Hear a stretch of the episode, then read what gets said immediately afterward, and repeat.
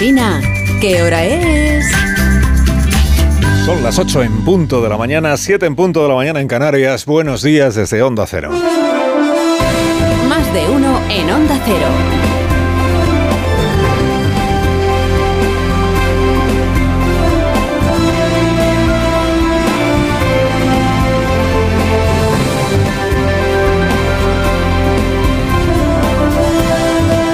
Tal? ¿Cómo están? Bienvenidos a una nueva mañana de radio. Estamos en el 2 de enero del año 2023. Recién empezado el año. Usted, bueno, empezó ayer el año ya, pero el día 1 es, el día uno es como de fogueo, ¿no? Todo el día recuperándose ahí de los excesos nocheviejunos, dormitando entre la Filarmónica de Viena y los saltos de esquí, recuperando vídeos del vestido de la Pedroche para poder opinar con conocimiento de causa terciando en las tertulias un poco somnolientas del primer día del año sobre qué ha pasado con Vargas Llosa y Isabel Preisler. Y sobre todo respirando aliviada España entera. Y no es para menos, no por lo de, no por lo de Preisler y Vargas Llosa, la pareja desparejada, a la que el nuevo año colme de dichas, faltaría más, sino la España aliviada por el feliz alumbramiento de un tribunal constitucional con cuatro magistrados de refresco que ha colmado de felicidad a los hogares españoles. Qué distinto es despedir el año con el nudo es en la garganta de no saber cuánto más durará un tribunal constitucional que ya está amortizado, que poder recibir el año nuevo con la tranquilidad de espíritu que ha traído consigo saber que el tribunal por fin, Osana, aleluya, Osana, ha sido renovado. Los fuegos artificiales que celebraron en España el año nuevo estaban celebrando también la consolidación de la democracia parlamentaria superada la sangrante anomalía de que el Constitucional todavía no lo presida Cándido Conde Pumpido.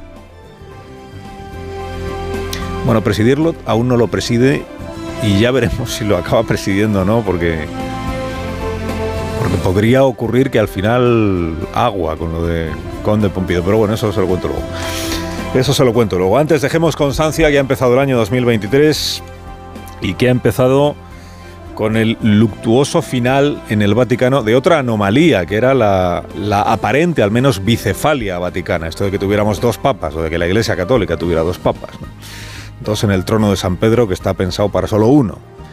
El último día del año 22 falleció Benedicto XVI, el Papa Benedicto. El fallecimiento hoy da paso ya a la liturgia del duelo por el fallecido. Dentro de una hora, como les venimos contando, quedará expuesto en el interior de la Basílica de San Pedro el cadáver de Joseph Ratzinger, la capilla ardiente, con toda la solemnidad que acompaña a cualquier cosa que se, se realice en este templo imponente que es la basílica y que va a permitir, esta capilla ardiente durante los tres próximos días, va a permitir que fieles y, no fieles, todo, el que, todo el que lo desee pueda rendir tributo, visitar la capilla ardiente del Papa fallecido. Creo que la bicefalia siempre fue más aparente que real, porque en rigor Ratzinger se retiró hace nueve años y se retiró. Ni un amago de, de afán de influir en, las decisiones del, del, siguiente Papa, o de afán de enredar en la ejecutoria de Francisco. Tan diferentes estos dos papas en tantas cosas, y a la vez tan idénticos en la aplicación de la doctrina de, la Iglesia Católica, que en eso hay pocas diferencias entre unos papas y otros, ¿no? La aplicación de la doctrina, como bien sabe una devota del Papa Francisco, que es Yolanda Díaz, que por eso evita, cada vez que se reúne con el Papa, cada vez que habla del Papa, evita mencionar lo poco progresista que le parecerá seguramente a Yolanda Díaz la posición de Bergoglio respecto de la eutanasia, del aborto, del divorcio, de la igualdad de la mujer, del matrimonio igualitario, de la transexualidad, en fin, de de tantas cosas. Liturgia funeraria en Roma, de la que hablaremos a lo largo de esta mañana. Lo que se espera que suceda, lo que está previsto que ocurra, quienes eh, acudirán el próximo jueves al funeral en la mm, plaza de la Basílica de San Pedro.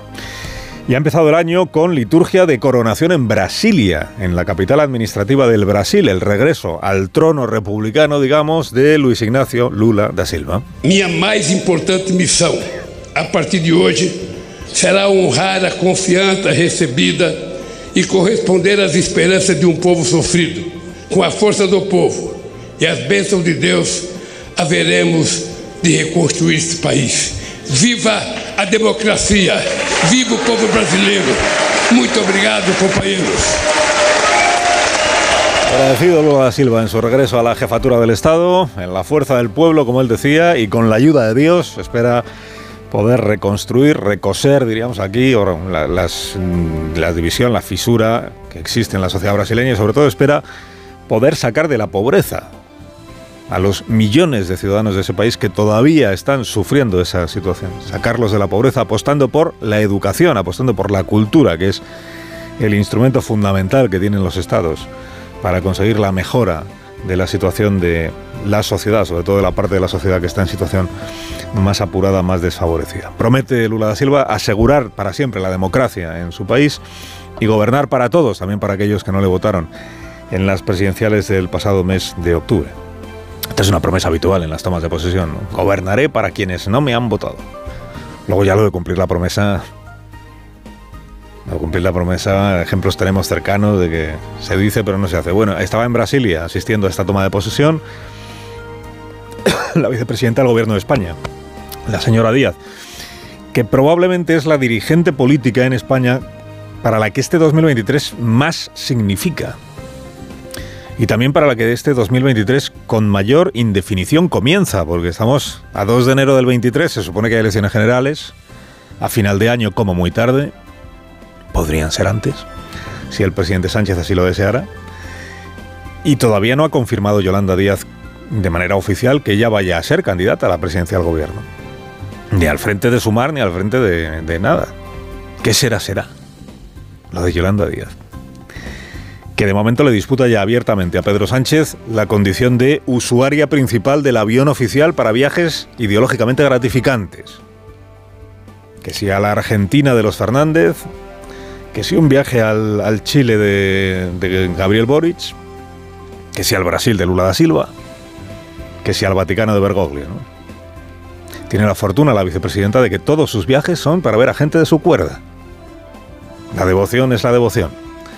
Y contra la fe no valen razones.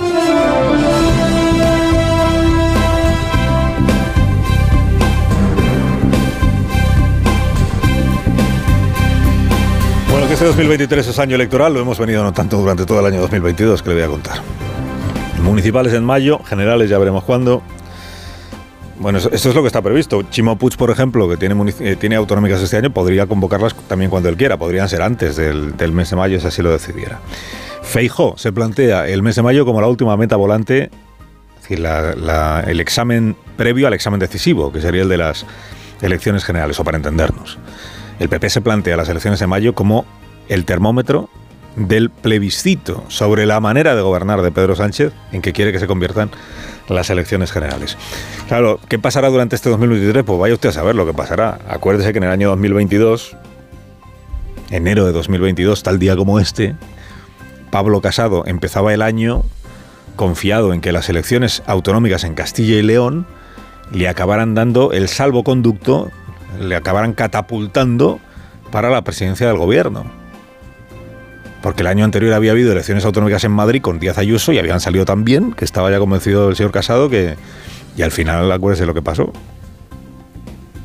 Que el frustrado intento de espionaje a Isabel Díaz Ayuso es lo que le dio a Pablo Casado, a Teodoro García no el salvoconducto, sino el pasaporte, ¿no? O sea que la cantidad de cosas que pueden pasar imprevistas en un año. Por no hablar de una guerra en Ucrania, por ejemplo, que... Bueno, un año después de todo aquello, tenemos por delante un, pues un año electoral de, incierto resultado. El, el PSOE en qué confía? Pues en que sus varones y alcaldes aguanten en mayo. Incluido García Paje. García Paje se está ofreciendo ya de forma poco disimulada, aunque él lo niegue, como el relevo para Pedro Sánchez en el caso de que en las generales Pedro Sánchez se la pegue, se estrelle. Y dice en una entrevista en el español García Paje que no, que yo no estoy en eso. Bueno, sí. Si se la pega Pedro Sánchez, entonces hay un nuevo PSOE. Un PSOE eh, de corte clásico, dicen los emilianistas de García Paje. Sus detractores dicen un PSOE conservador. El PSOE de color caoba, dicen otros, así que se ponen en plan estupendo, fino, no sé. Bueno, a saber digo lo que sucederá. De momento que tenemos por delante, mire, eh, este mes o el que viene, juicios pendientes a políticos de Esquerra Republicana de Cataluña por la corrupción que fue el procés juicios en los que ya se va a aplicar el Código Penal aliviado a la carta en lo de la malversación. ¿Qué tenemos por delante? El asunto pendiente de José Antonio Griñán. Si ingresa o no ingresa en prisión. Y si lo indulta o no lo indulta el presidente. Como en Andalucía no hay conflicto político, como no hay nada que desinflamar y como Griñán no se llama Uriol sino Pepe, pues sus probabilidades de ser indultado disminuyen, claro, en comparación con las de otros. ¿Y qué tenemos por delante? Bueno, el Constitucional, sí. Eh, el Constitucional tiene que celebrar pleno en estas próximas semanas para que tomen posesión eh, los nuevos magistrados, falta una vacante de cubrir, y para escoger al nuevo presidente o presidente del tribunal. La plaza que queda por cubrir es un magistrado que presentó su dimisión, el señor Montoya, y que tiene que cubrirla el Senado. Como de este no depende qué sector tiene la mayoría, si el progresista o el conservador, de esta vacante no depende ya eso, pues el interés de la Moncloa porque se haga esta renovación es manifiestamente mejorable. No escuchará usted ahora al presidente todos los días diciendo es intolerable que siga sin cubrir una vacante del Tribunal Constitucional. ¿Por qué? Porque esta no decide quién tiene la mayoría. Los cuatro nuevos magistrados, los cuatro nuevos, el conservador Tolosa, la progresista Segoviano y los dos gubernamentales, que son Campo y la señora Díez, prometieron sus cargos el sábado. Digo, es oportuno distinguir entre magistrado, magistrada progresista y magistrado gubernamental, que no es lo mismo. Tener una orientación ideológica de izquierdas no equivale a prestarse a ser correa de transmisión del Palacio de la Moncloa y cada uno elige lo que quiere ser. Es verdad que Sánchez ha elegido como dos magistrados, los dos que dependen de él, ha elegido a dos que fueron subordinados suyos, lo cual ya da idea de qué pretensiones tiene.